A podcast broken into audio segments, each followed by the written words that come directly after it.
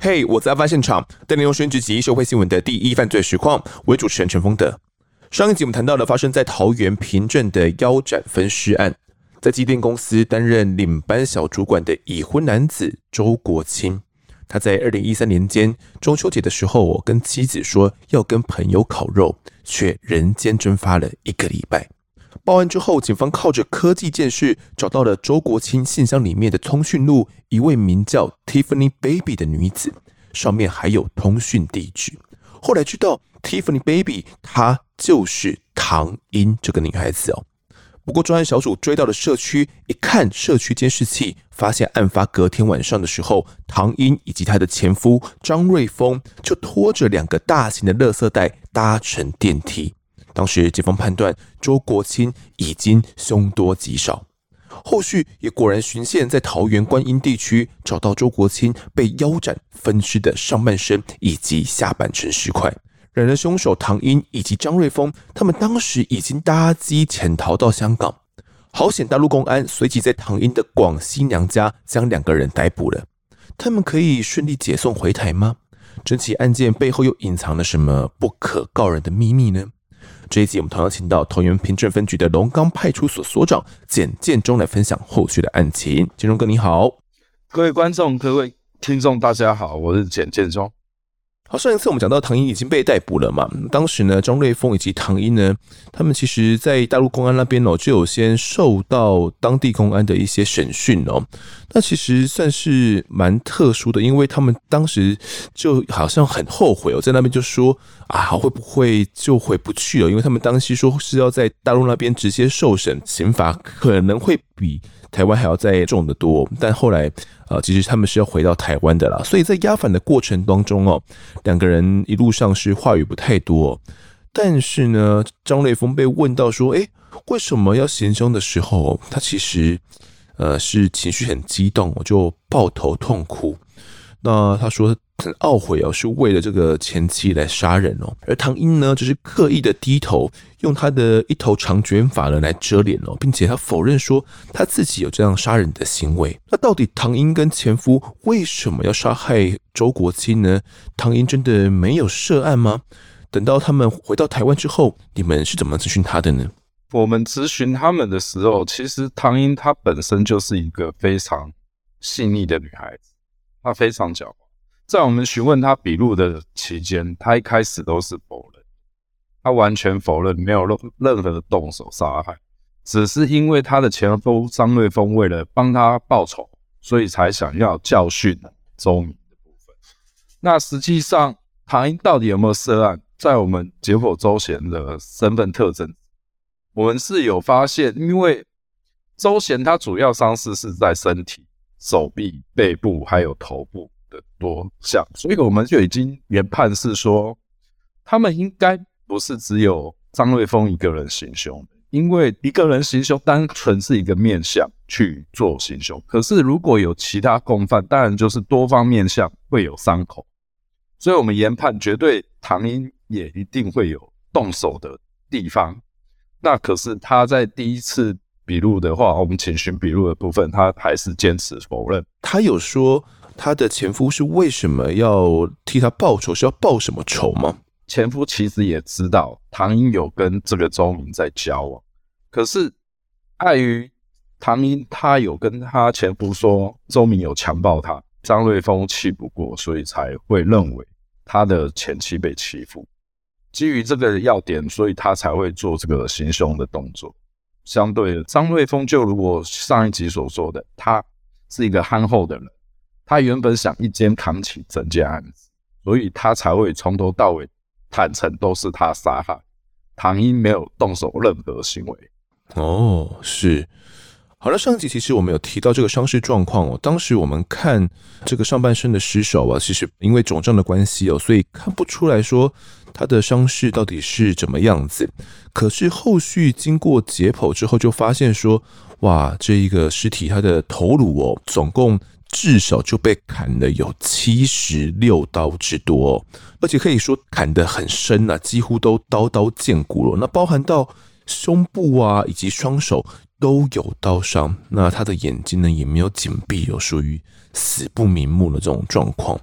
所以除了这样的头部刀伤之外啊，他的下肢又或者是背部、手部也都有伤势，所以就会觉得很奇怪。你说如果是都是正面就算了，连背部都有刀伤，就觉得哎，这可能是前后都有人同时攻击才有这样的状况嘛。所以你们当时就认为说。嗯，应该不是只有前夫犯案，或许唐英在当时也有行凶就是了。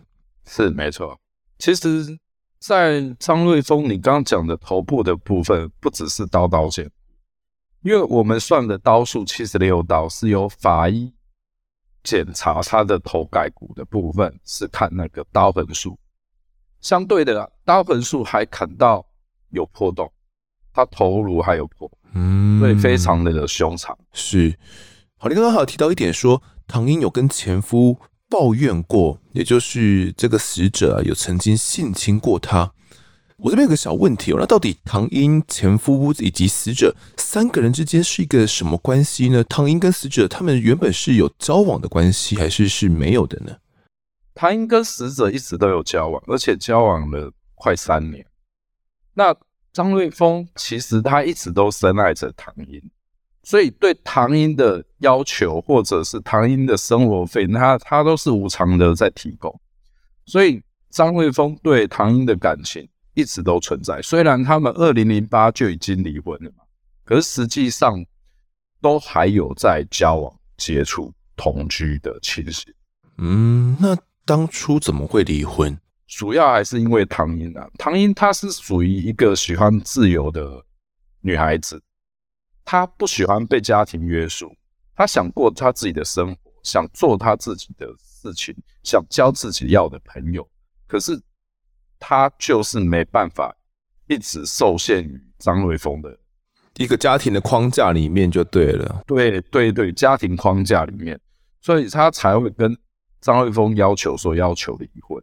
可是实际上还是有交往，他也愿意跟张瑞峰继续交往，然后一样交自己的朋友这样子。哦，那等于是唐英除了跟前夫张瑞峰有在同居交往之外，他在外面至少也还有死者这一个男朋友嘛？又或者你们有掌握到他其实也是还有更多其他的男朋友的事吗？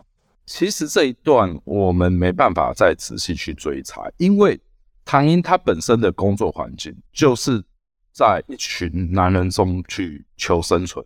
那这一群男人中，跟他到底是男女朋友或者是一般主妇关系而已，这我们都没办法推定。我们只能针对把重点放在死者跟唐英的关系去做连接。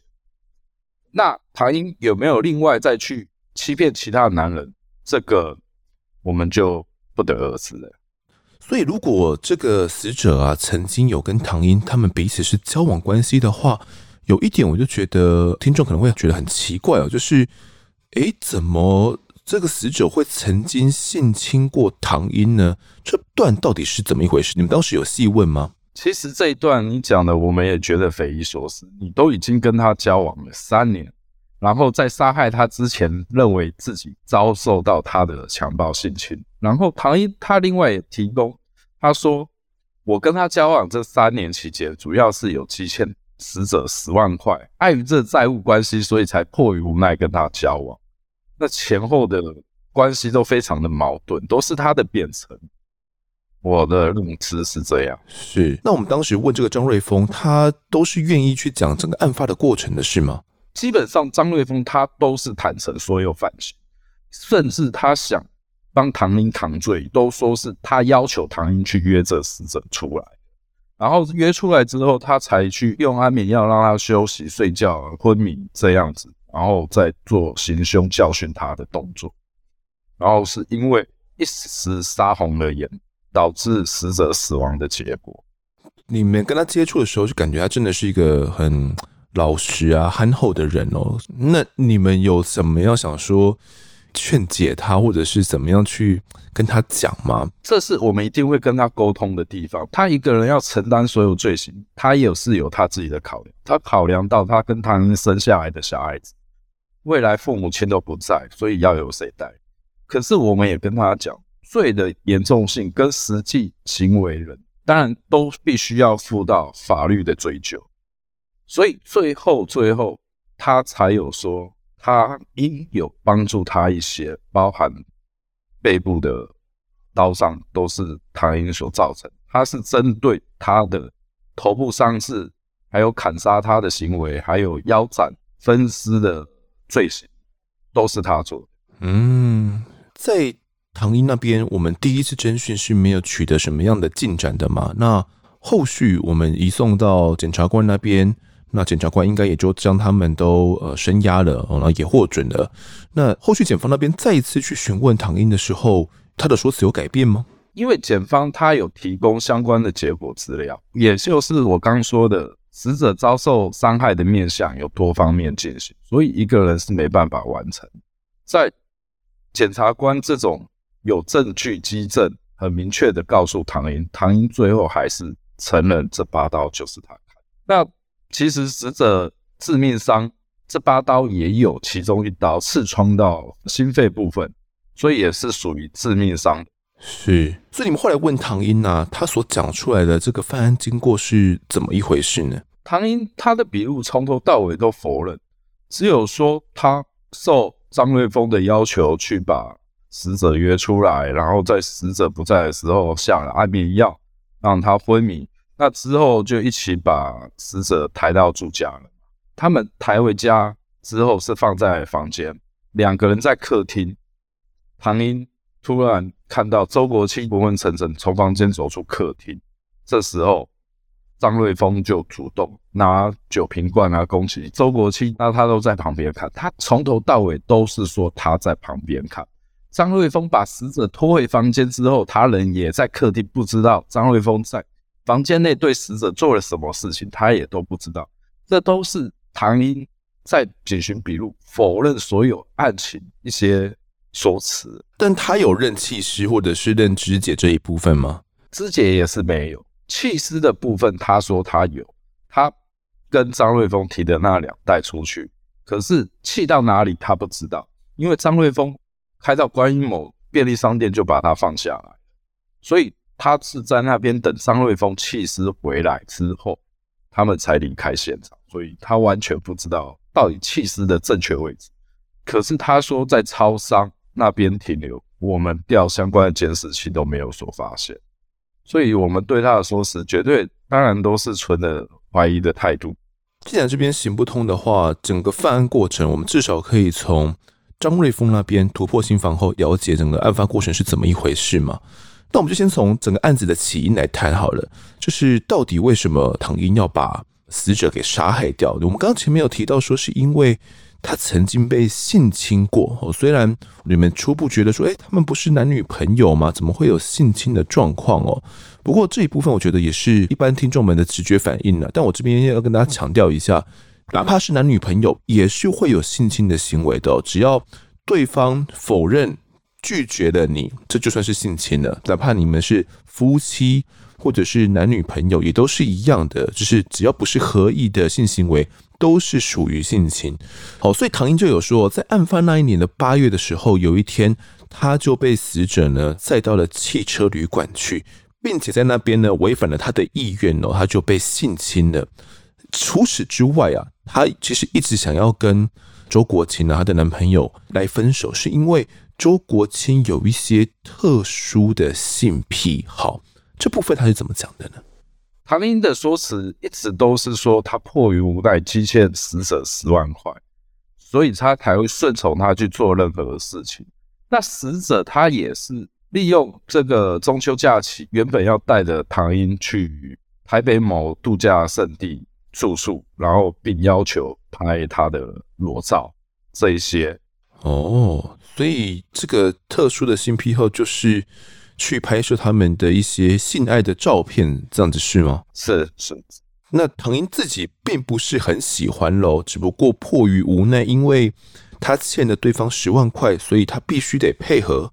这些都是唐英的说辞。嗯，是。那不管怎么样，唐英就是这样子说嘛。包含到他也有说，因为这十万块的债务，他必须得长期配合呢，跟对方发生性行为哦。他也说都不是他愿意的，一直到后面呢，又被对方这样子性侵之后，他才跟前夫哦来抱怨这件事情，所以才引发了他的这个杀机。这样这样子，我们突破张瑞峰的心防，想要跟他讲道理，要他去吐露出一切之后。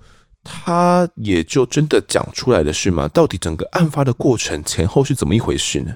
张瑞峰他的说辞都是唐英跟他讲的，所以如果我深爱一个女孩子的话，他这样跟我讲，我心爱的人被欺负，我当然会很愤怒。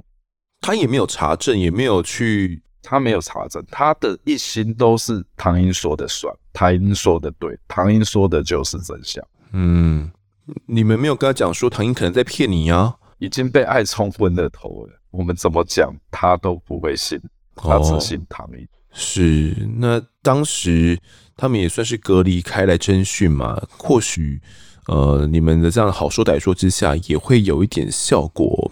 最后你们所拼凑出来，他们所讲出来的这个犯案过程大概是一个什么样子啊？从死者要去烤肉、出门赴约之后，到底发生了哪些事情？从唐英跟死者接触之后，他们买完烤肉，又开到住家社区外面，死者就出去超商买烟。唐英利用这个时间，在他的酒里面下了四个安眠药，所以才导致死者有昏迷的情形。所以，当唐英发现死者已经昏迷了，他才打电话请张瑞峰下来，一同把他的车子开去丢弃。再由张瑞峰开着自己的车，连同唐英一同把死者搀扶回社区，所以才有后面这一些行凶过程跟弃尸的行为。那唐英他的说法是，这一切的案件啊，他都只有在客厅，也没有进去看。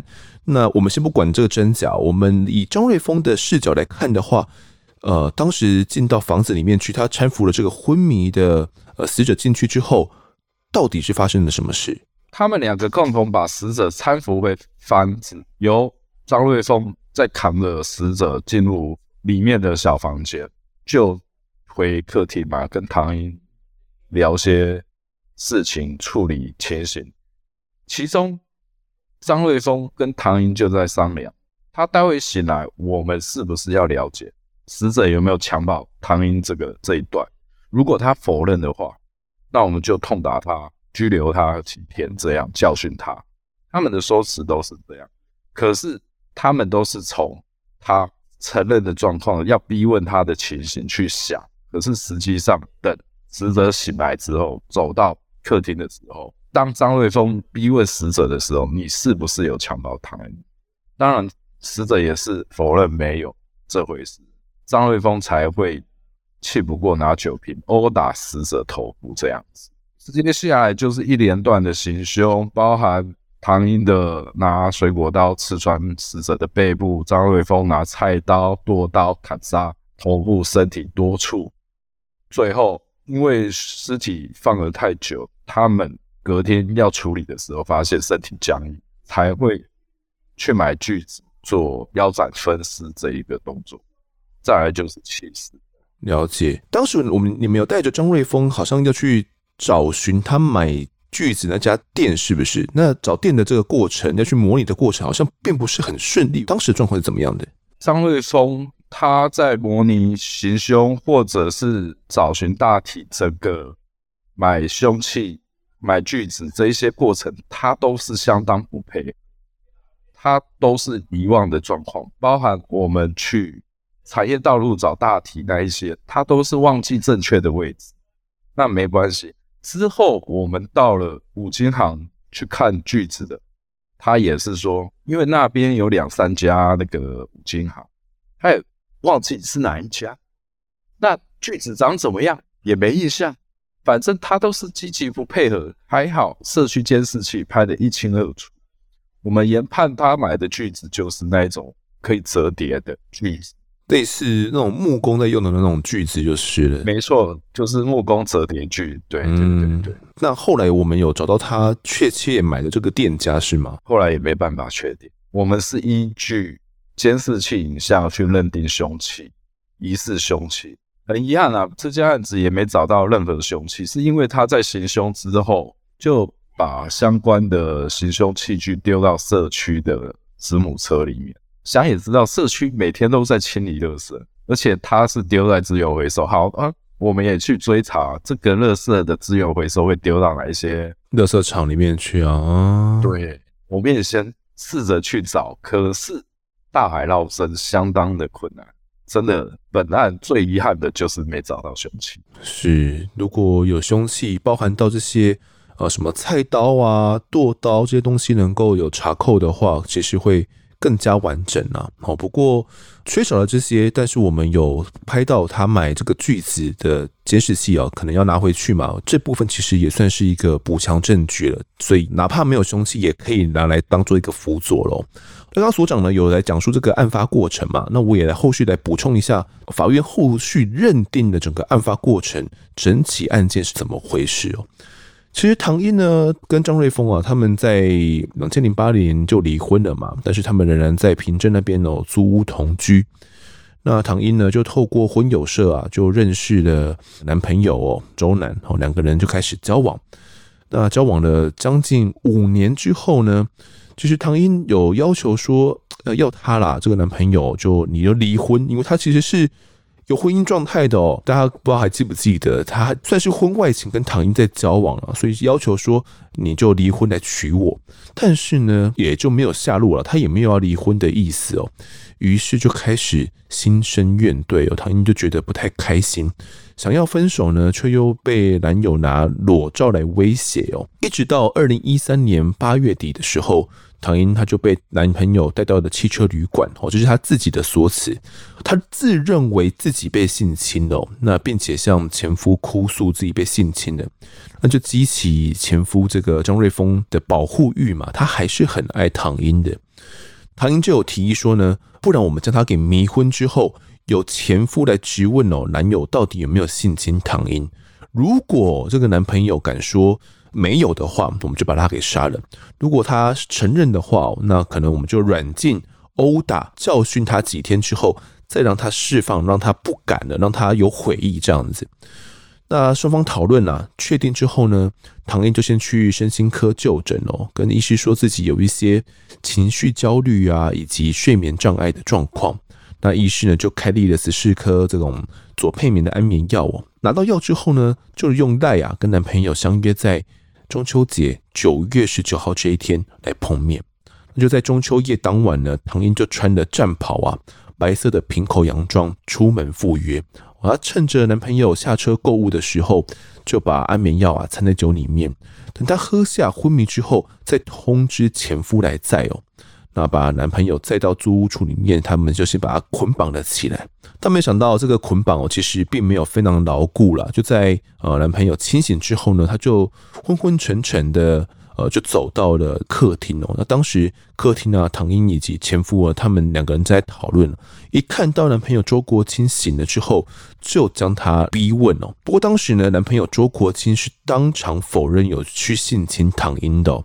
那唐英听到之后气不过，就拿着水果刀呢，朝男朋友的背部狠刺了八刀。那前夫见状哦，也很生气啦。马上到厨房拿了一把菜刀哦，猛砍了男友的头部好几下。他周国清当时伸手想要挡哦，那手部也有被砍。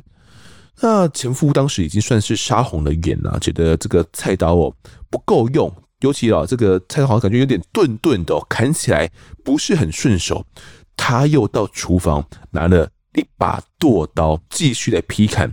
周国清的头部，根据解剖报告呢，头部就至少砍了七十六刀以上哦，甚至有这种骨裂的状况了。然后看到死者不知倒地之后呢，他仍然继续的劈砍头顶啊、属膝部以及四肢来出气哦。那周国清的头部、背部后来发现都有致命伤哦。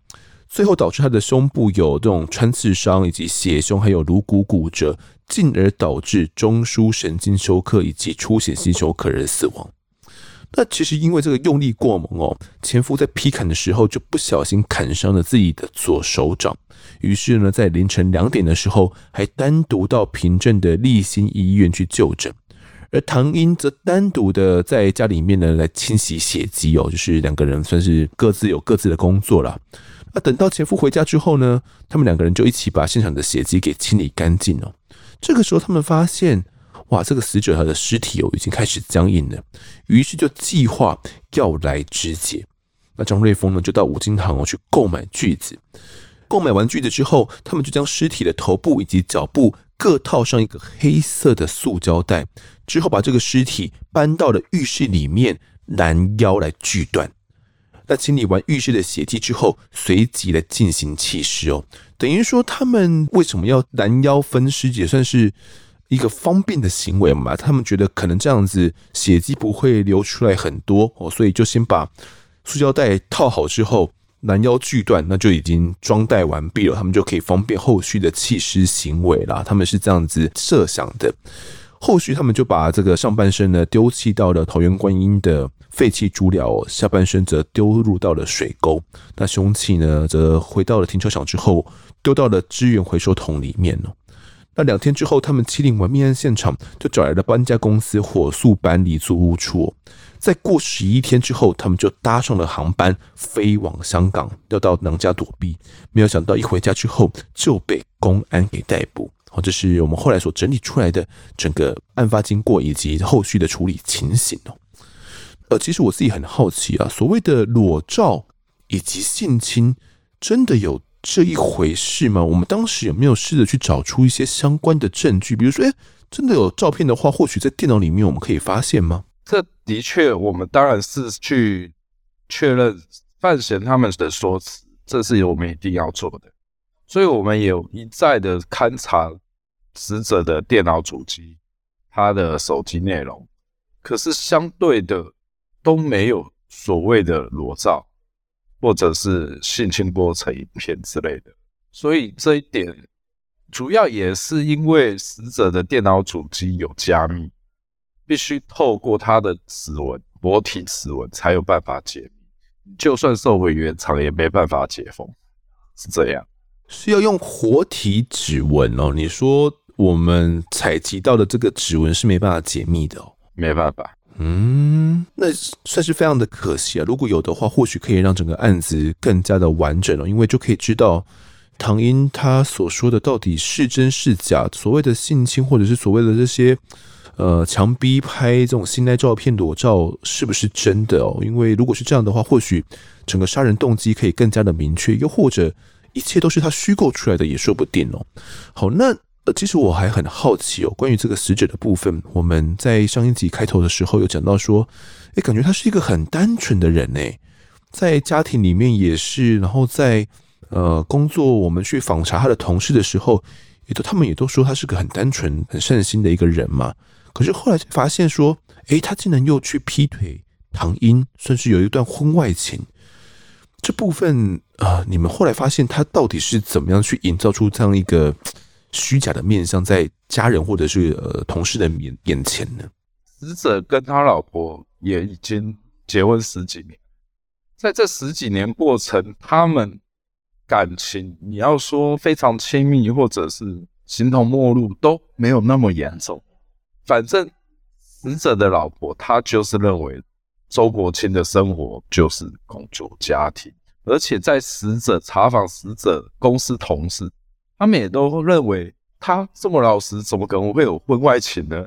所以当初我们完全不知道唐英这个人存在，在案发刚开始侦查阶段，我们都觉得唐英是个隐形人，直到我们找到电脑这个通讯录，我们才知道他的身份还有那个地点，才确定唐英涉案的问题。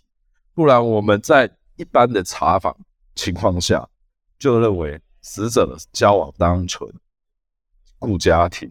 是，其实当初讲到这个 Tiffany 的时候，Tiffany Baby 嘛，丈夫就有特别跟妻子讲说：“哎，你要不要英文名字？”也换成 Tiffany 啊，我就可以看出一些端倪哦。他感觉真的很爱 Tiffany 唐英这个人嘛，两个人也算是秘密交往了有四五年的期间呢，其实很长诶。那也都瞒着妻子来进行，难道都不会变康吗？他是怎么样来隐瞒妻子的？妻子真的从头到尾他都不知道有婚外情这一段，包含我们锁定这个女犯嫌给她认，她都觉得很惊讶。她老公怎么可能会婚外情？连死者的妻子都这样，从来没有质疑过她的先生。这真的是死者厉害，也不能说厉害，就是会把家庭以外的事情顾好。是他，他都是利用什么样的时间去找唐英呢？其实死者的工作必须要早晚轮班，所以我在猜测，依他的上班时间表跟休假时间表，他都是利用休假，然后跟老婆讲他要上晚班这一种的情形去约会，去跟唐英接触，是这样。哦，是。那后续知道自己丈夫就真的出轨了，并且因为这样被杀害，妻子的心情不会很复杂吗？他老婆完全没办法接受，从他失踪，为什么失踪，他都一个问号，到找到尸体，为什么会被杀，他也觉得一个问号。还有唐英出现，他们的关系是怎么样，他都是觉得很不知所措，他没办法接受，因为这一些东西对他来讲都是一个。不知情的情况下而发生。嗯，感觉原本单纯的丈夫，好像是变成一个陌生人哦，这种呃最熟悉的陌生人，这种有有那种感觉了。那就在起诉之后呢，后续也很快开庭了。我这边也来讲一下后续的判决状况。开庭的时候啊，也由于这个前夫张瑞峰呢，对于案情算是交代的蛮仔细的啦。那整个案子的杀人过程环节呢，其实在法院判决上并不难梳理哦。但是唐英开庭的时候呢，就跟法官说：“不是这样的哦，是前夫乱讲哦。他们原本并没有事前计划要把男朋友杀死啊，是因为昏迷之后呢，害怕死者会跟警方报案说他被软禁啊，被下药，所以才会临时起意拿水果刀跟前夫呢来杀害男友。所以什么事前计划啦，那个都是呃前夫乱讲的。所以他的这个说法重点就是。”临时起意这四个字哦，因为临时起意跟预先谋划杀人虽然都是杀人哦，但是在刑度上是会有差异的。可能唐英是要去闪避这样的一个刑度差异哦，所以有了这样一个说辞。但是法官呢，却比较采信前夫的说法哦。前夫跟法官是这样说的：唐英告诉我，她被男友欺负、被性侵，导致她受伤。一开始呢。在五六月我听说的时候，我只有觉得很生气，但是在七八月的时候，唐英又跟我提起了这件事情呢，就讨论说要把男朋友下药迷昏。那一开始的用意呢，他们只是说呃要给男朋友一点教训嘛，就是囚禁或是打他，让他失去工作的能力。但后来他觉得说，如果男友承认性侵的话呢，就表示他有悔意。那我们就只要教训就好，但如果否认的话，就表示没有悔意了，就要把他给杀掉。哦，有点像是这种法官的感觉，他们两个就是法官，反正你不承认，我就是直接定你生死了。啊，他后来又跟法官说，周国清醒来的时候呢，他说他想要回去了，我就问了他两三次，他有没有欺负唐英，但周国清否认。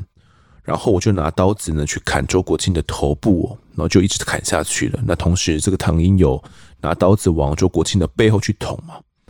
那有了这些证词之后，加上唐英开庭的时候不断的否认自己有杀人哦，她坚称都是因为呃前夫跟男朋友吵架啦，那她只有拿水果刀刺了男朋友背后一下哦，她只有承认一下是她刺的，其他都跟她无关。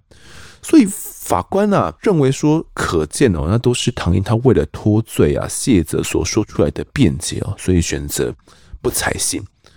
那么到底有没有所谓呃拿十万块，因为这个所谓的十万块债务啦，那要挟性侵，甚至拿裸照来相逼，逼唐英说，你要配合我跟我发生性行为这样的状况呢？由于啊这这只有唐英单方面的说辞哦，所以法官。难以认定说唐英是不是真的有被性侵害哦？那你没有另外一遭，另外一遭也死掉了嘛？所以这部分真的是很难查证的，也没有什么验伤记录。不过呢，唐英他自认为哦，那一次他被载到汽车旅馆的性行为是违反他的意愿的，而那也成为了犯案的主要动机。这一点法官是采信的。那至于唐英说啊，这个男朋友有拍摄他们的性行为照片的癖好，他因为难以忍受，所以想要分手。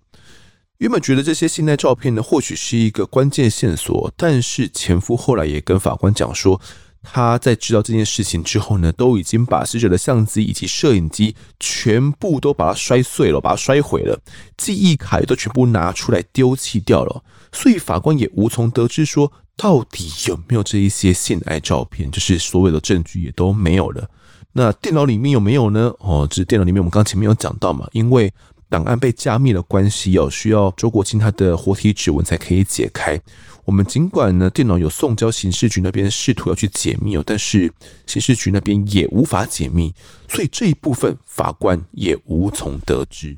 最后一个关于这个十万块的部分呢，哦，到底有没有这十万块哦？其实前夫曾经有听唐英说过，诶，好像有一笔这个十万块的债务哦，但他原本呢都没有听唐英说过有因为这样子哦被迫发生性行为。那法官为了查证哦，到底有没有这十万块的债务，因为没有白纸黑字嘛，也没有签什么本票，于是呢就调阅了唐英他的信用卡账单哦，发现唐英那段期间呢。他的信用卡缴费都很正常，他也传唤了唐英的房东哦，证明说他的房租啊缴交也都是很正常的，每个月的租金也都有交，所以认为，诶，一般来讲哦，你如如果你真的是会因为这十万块缴不出来，那你很受迫，你就必须得呃用肉身偿还，那被被迫发生性行为。如果是真的是这样子的话，那你的怎么会信用卡你也可以正常的去缴，房租你也可以这样去缴？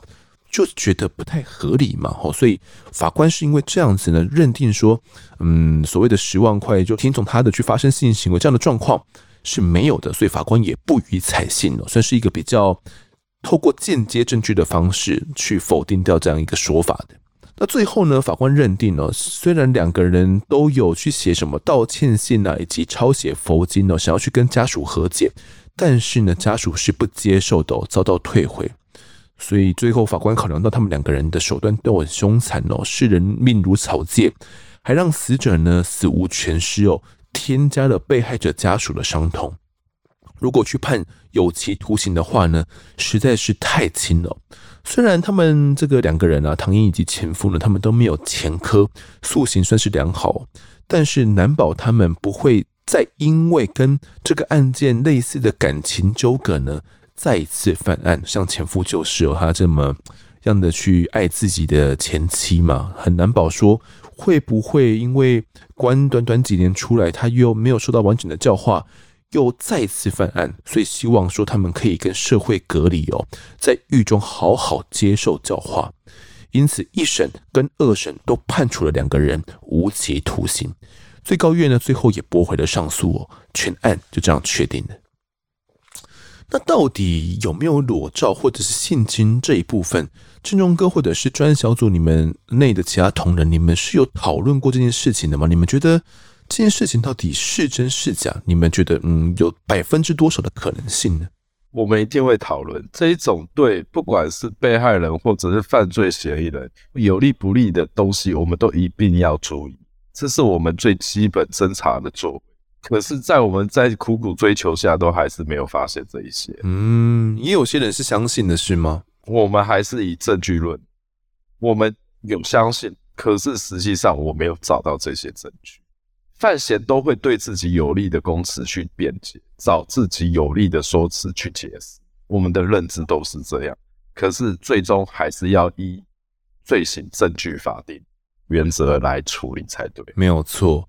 好，那当时媒体就有形容我这个唐英是蛇蝎女呢。那我其实感觉哦，其实跟妈妈嘴案的谢依涵一样哦，因为感觉她说了太多的谎了，所以到底真相是什么，我们也就不得而知的。说不定唐英她真的是被害者，说不定她真的被强迫拍了一些性爱照片，那对方拿这些性爱照片威胁她，你不能够分手，那甚至呢又这样子去性侵了她。所以他才复仇谋划此案，哦，让整个呃我们所理解的案件动机更加的明确。说不定真的是这样子，但有可能因为他说了很多谎哦，他可能只是一个工于心计的超级蛇蝎女，然后不知道从哪边掰出了一整套说辞哦，然后去欺骗着自己的前夫来杀害掉自己的男朋友，可能只是因为他不想还那十万块，又或者是不因为不知道怎么样的原因才把他给杀害掉。不管是怎么样，总之他所说的都已经不再被人相信了，因为他说了太多的谎了。嗯，我是这样子想的呢。建中哥，你是怎么看的呢？我觉得你讲得很好啊。他所有的犯案动机一定都有，可是最后一样是导致死者死亡的结果，这才是结果论。他的杀人罪、杀人故意，这些是事实。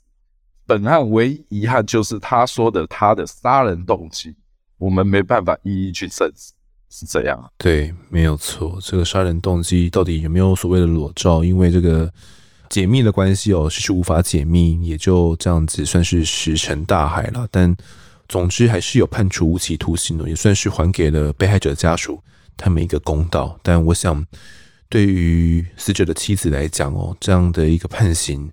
又或者是得知到这个所谓的真相，对他来讲，我觉得都是很难以接受的，所以也希望他们在后续都可以去平复掉自己的伤痛。好，那么在这一集的我在案发现场呢，我们就谈到这边，也感谢郑重哥你的分享，谢谢你，谢谢。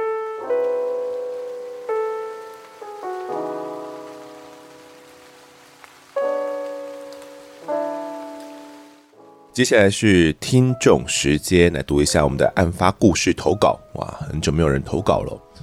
这一集呢，来投稿的是阿娥，她曾经有投稿过，就是自己遇到恐怖情人的故事哦。那这一次她说，阿娥又来了，已经追到等待更新的日子哦，就来投稿。我要说的是来自于我国中的经验。国中一年级那一年，原本就相安无事的，我也算是一个不是当地。读就近小学而直升上国中的人，那时候的我喜欢上班上一个男同学，优柔寡断的自己就卡在说与不说之中。后来也算是有告白，但是不知道他们同一伙的朋友是怎么说的。突然间，全班就开始排挤我，没来由的从一小群开始到一整个班级，这样子的模式就让我很慌。整班的同学一个个不太理你，连话都不敢跟你说。我也尽量让自己不当一回事，直到下课回到教室，会发现东西被动过，书包不见，到整个课桌椅被移出去教室外面。我知道我真的被排挤了。后来衍生成隔壁班级也会故意在教室外乱喊、乱叫我的名字，还帮我取很多不一样的绰号，甚至在我路过他们教室都会探出头叫我破吧。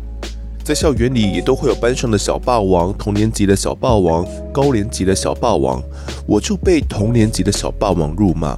伙同志同道合的同学一起，也会故意用谁喜欢我来嘲笑我，也有故意叫我出来跟自己女朋友说我喜欢她，让女朋友当众赏我巴掌。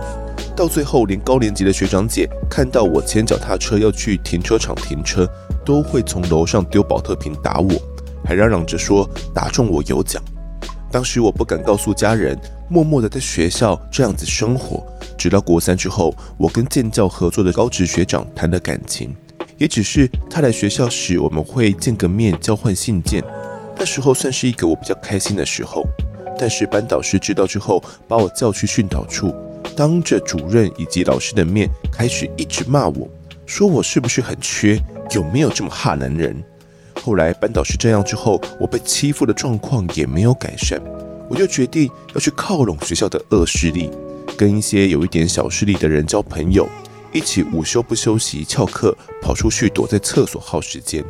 也因为这样子，我国三的生活相安无事的度过，就这样子毕业了。国中将近三年处于被霸凌的状态，之前社会上并没有霸凌的相关议题。之后就有了霸凌这个词汇以及议题，我才懂，原来这就是霸凌。家人知道之后，其实很生气。家人们也才知道，我还有离家出走两天一夜，也才知道我总是郁郁寡欢。我还是要庆幸我的家人很爱我，我也很庆幸，我即使上学很痛苦，我还是这样子过来的。这个经验分享给大家，也希望不论生活再忙碌，都一定要关心身边的。每一个人。好的，那在听完阿娥的故事之后，我也觉得真的要走过来哦，就是不会有一些不好的想法，有一些轻生的念头，我真的觉得相当的不容易。即便那个时候上学很痛苦，但是他还是这样子坚持过来了。那他所遇到的霸凌状况，其实不只是一个人或者是一个班级来霸凌他而已，而是演变成一整个年级，甚至是一整个学校哦。那连学长姐他们也都会来霸凌。但最让我不解的，其实是关于老师的态度。也就是国三的时候，阿尔其实有跟一个高职学长来谈男女朋友关系嘛。那被老师发现之后，他是把他叫过去，当着呃其他主任跟老师的面一直骂他的，然后甚至还说阿尔是不是很缺男人哦？有没有这么哈男人？我就觉得这应该不是普遍处理的方式吧。我觉得应该是这个老师，他知道阿尔有遇过一些状况，甚至他也知道阿尔是有被霸凌的状况的。而整个霸凌的起因呢，就是因为阿尔他跟他喜欢的一个男同学告白，但老师他却没有站在阿尔的这一边哦，反而是知道阿尔有了男朋友之后，又去指责他，哎，你怎么这么哈男人呢？你怎么又去交了一个男朋友啊？我认为呢，这样霸凌行为会不断的被助长哦，很大的一个原因就是关于。学校以及老师的态度是如何的？如果这个被霸凌的人呢，他在学校中并没有得到呃应有的帮助，甚至老师都站在霸凌方来欺负被霸凌者的话，那哇，这个人一定会相当的惨。因为如此一来，所有同学都会觉得说，欺负这个被霸凌者也只是刚好而已嘛，反正老师也没有站在你这边啊，感觉我欺负你也是一个理所当然的事情。那其实哦，最近有一部 Netflix 的影集就很好嘛，大家讨论很多，就是这个《黑暗荣耀》。那最近第二季啦，应该是准备要上架了。那里面所探讨的关于这个霸凌的议题，就是发生在南韩一个真实发生过的案件进行改编哦。那我真的觉得哦，这个影集相当有看的必要性。大家如果有兴趣的话，哇，真的可以去看一下。因为我也是在过年的期间呢，我的呃堂姐有推荐了我一下，那我有简单看了几集，看了一些片段，我觉得它的拍摄手法以及议题的展现，会让你觉得哇，真的是太不可思议了。而在韩国呢，他们的霸凌状况其实是相当严重的哦，比台湾还要再严重相当的多。那大家如果有兴趣的话呢，也可以去看一下《黑暗荣耀》这一部影集哦。那也要感谢阿尔的投稿哦，他故事最后也是要提醒各位父母，不管生活再忙碌呢，都是要关心一下每一个人，包含到自己的儿女哦，在学校遇到怎样的状况，不要让自己的儿女呢不敢说出口，那可能就会演变成非常不好的一些下场。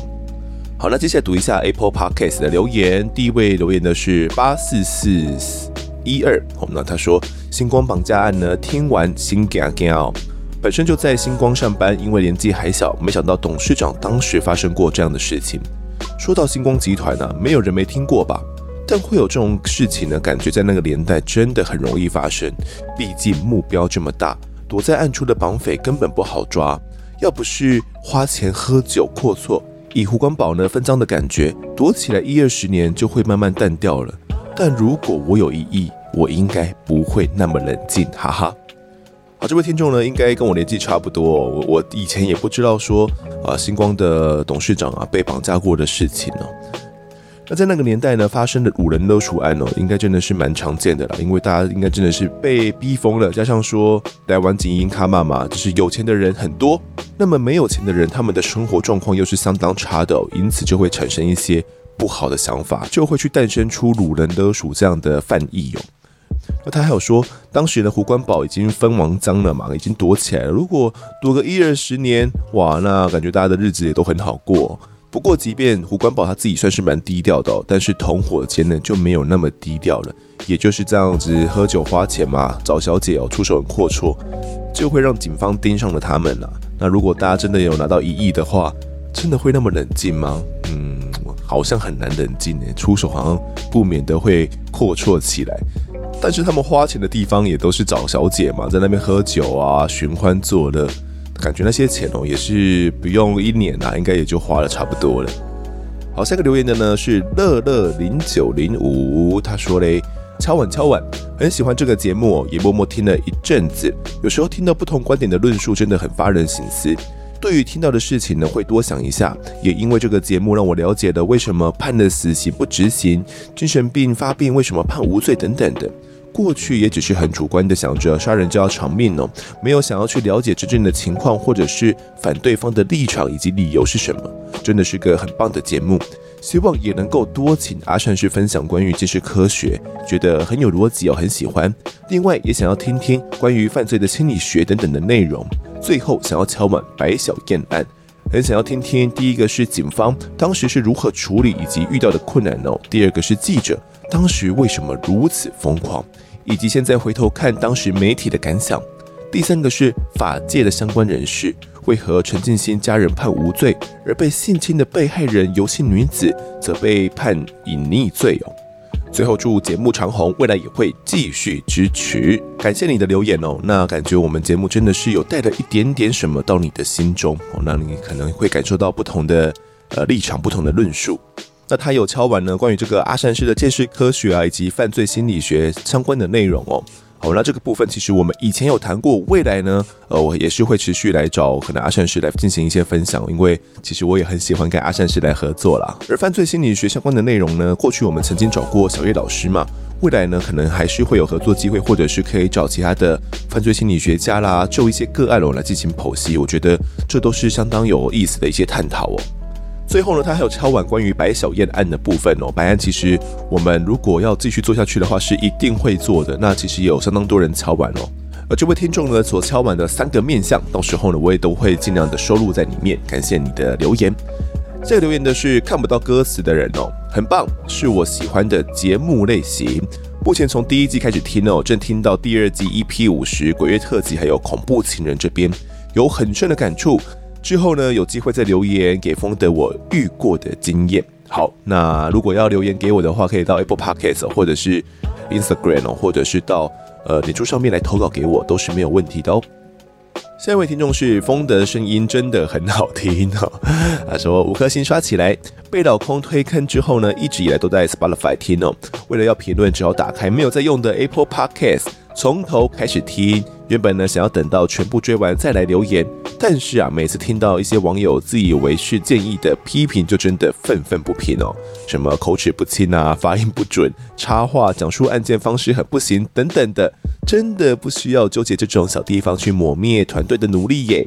如果真的很受不了，那就划走不送。也或许你会说鞭策才有进步，那是否可以用委婉的方式呢？不过啊，透过这些评论，实在不得不称赞丰德的 EQ 真的很好诶。即便想要表达自己的立场，也不会让人觉得是强词夺理的感觉。因为不少自媒体人呢，在回复留言的时候，都还会带着情绪生气的哦。看过瘾的，听过很多讲案件的，真心觉得案发现场很难得，可以邀约时任的警官、记者、法官、法医等等亲自来讲述，真的是其他频道缺乏的。有人说插话很受不了，我倒觉得啊，没有这么严重。而且访谈聊天不是本来就会这样吗？何必如此严格哦？这个世界多点善良，真的会美好很多。风的 and 团队加油加油！感谢这一位来自地方太太的留言打气哦，真的对我们真的是相当多的一些鼓励。那其实早期对我们的建议批评是比较多啦，目前来讲的话是少了很多。我觉得呃，也真的是可能是我们节目有进步，也有可能是。呃，不喜欢的真的都划走不送了。那回复留言的时候，我自己的 EQ 算是好吗？嗯，我自己会觉得会来留言的人，至少他们会肯花时间来留言嘛。那我我觉得，如果我想要去把它读出来的话，我也都呃会尽可能的好声好气的把它给读出来哦。即便可能心里面原本是有点小小生气的，但也不会把这个情绪放到听众时间里面去。那他还有提到关于插画这件事情哦，其实呃近期来讲的话，大家应该比较少听到我去插画了，也是因为我们在剪接上的努力了。就是我觉得在访谈节目上哦，很难没有插画，尤其我们每次面对的是一个初次访谈的人，并且在那当下呢，我们也是第一次见面了，我也不确定他对于我这个问题，他可以回应到什么程度，他是不是已经讲完了。那早期呢，我会把节目当作是一个 live 的感觉来进行录音嘛，所以既然是 live 的话，我就不希望中间会有落下或者是有空着的时间，所以就会尽可能想要去填补，然后引导来宾讲出呃下一个我想要他讲出的东西，所以也是因为这样子，我就经常会有插话的状况，因为可能来宾他根本还没有讲完嘛，但是我误以为他讲完了，又或者是来宾他讲的部分呢，我觉得诶有这个部分我可能需要补充一些相关的资料哦，那如果现在不补充的话，他继续讲下去，我可能之后再补充就有点太晚了，所以啊就会有这样插话的情形发生。不过目前来听的话，应该是比较少很多了啦。最后呢，感谢这位听众地方妈妈的支持哦。好，那下一个留言的是紫歪歪，他说的声音听得很舒服，第一次听啊就被圈粉，哈哈哈！希望以后呢也可以出更多有趣的主题，非常好听，很喜欢。好，那感谢这位紫歪歪的支持。好，那这集最后一个留言的是 Loting by LTC，他说我在案发现场团队辛苦了。距离第一次留言已经一年半了，那个时候丰德还因为留言数太少，疯狂的号召肠粉们来留言呢、我在案发现场呢，真的是一个很特别的节目。丰德常常说，之所以可以成就这样子优质的节目，是因为每集都有讲述精彩案件的来宾。不过要让节目精彩，主持人也是很重要的啊。丰德真的是哦，太谦虚了。丰德一直以来呢，都会在听众时间反馈真假肠粉的回应以及批评指教哦。从死刑议题要法官打分数，主持态度戏谑，打断来宾，重复询问并解释，到最近的来宾惯用语言，族繁不及备载。我觉得啊，有不喜欢、不了解你这样做的人，就一定也有喜欢跟了解的。所以。做自己就好，真的不用太在意啦。而且我猜丰德之所以喜欢念留言跟肠粉互动，是因为 Podcast 没有办法像传统广播节目一样接 c a in 吧。另外哦，最让我欣赏的不是丰德接受批评而已，而是自我省思以及觉察的能力呀，给我三个大拇指哦。最后我真的一点都不觉得第一季有不好诶，芦洲乡亲挺你呀。好，感谢这位芦洲乡亲特地来支持哦。那他其实以前又来留言过了，这次又再度来留言，已经隔了一年半了诶。那个时候应该真的是留言很少很少的时候，所以会疯狂号召听众来留言支持我一下，不然觉得听众时间实在是太孤单了。那我之所以喜欢念留言跟肠粉互动哦，我觉得很有可能真的是像他讲的一样，就是我们没有 call in 嘛，那我做得好，做得坏。就只有靠大家的留言，以及可能大家在呃我们的社群媒体有可能在 Instagram 啊，或者是脸书上面来留言互动，只有透过这样的方式，我才可以得到大家的反馈哦。所以感觉我做出来的东西不是讲给空气听的，是真的有人听到了，并且有改变了你们的一些想法，或者是你们有产生出一些怎样不一样的共鸣。也就是因为这样子呢，我才会很喜欢念留言哦。那最近办的线下活动听众会客呢，也是类似的道理啦。就是我真的见到听众们了，一直以来跟我在留言互动，并且在我们的社群里面跟我互动的这些听众们，真的见到人了。如果 Podcast 真的有办法像传统广播节目一样来接口音的话，感觉听众时间好像就不是那么重要。确实没有错，因为口音就可以听到听众的声音了嘛。那这位泸州的听众还有说呢，感觉主持人也是很重要的啦。我都会说来宾很重要嘛，当然来宾是绝对很重要的一环，因为没有来宾就没有我们案发现场哦。我们是一个邀访访谈性质的一个节目嘛。不过确实哦，像这位听众说的，呃，主持人的引导啊，以及事前的沟通给的访纲的内容哦，也是相当重要的一环。那一直以来呢，听众会给我们相当多的建议跟指教嘛，哦，什么死刑啊，法官打分数啦，戏谑啊，打断来宾，哇，这这个种种的哦，感觉好像回到两年前经历的这一切一样哦。那就像他说的，有不喜欢我们的人，就一定会有喜欢我们的人哦。所以其实这一点我认识得很清楚。目前呢，我也。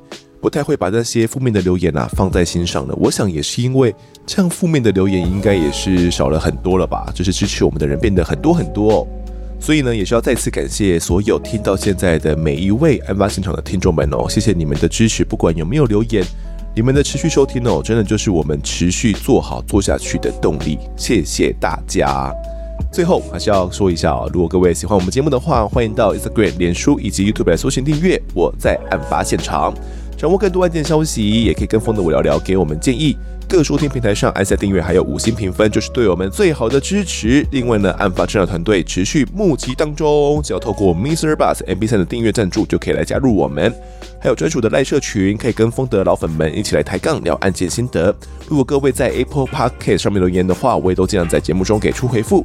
跪求听众们推坑给身旁的好朋友，一起来听听看我们聊案子。案发现场，我们这次再见。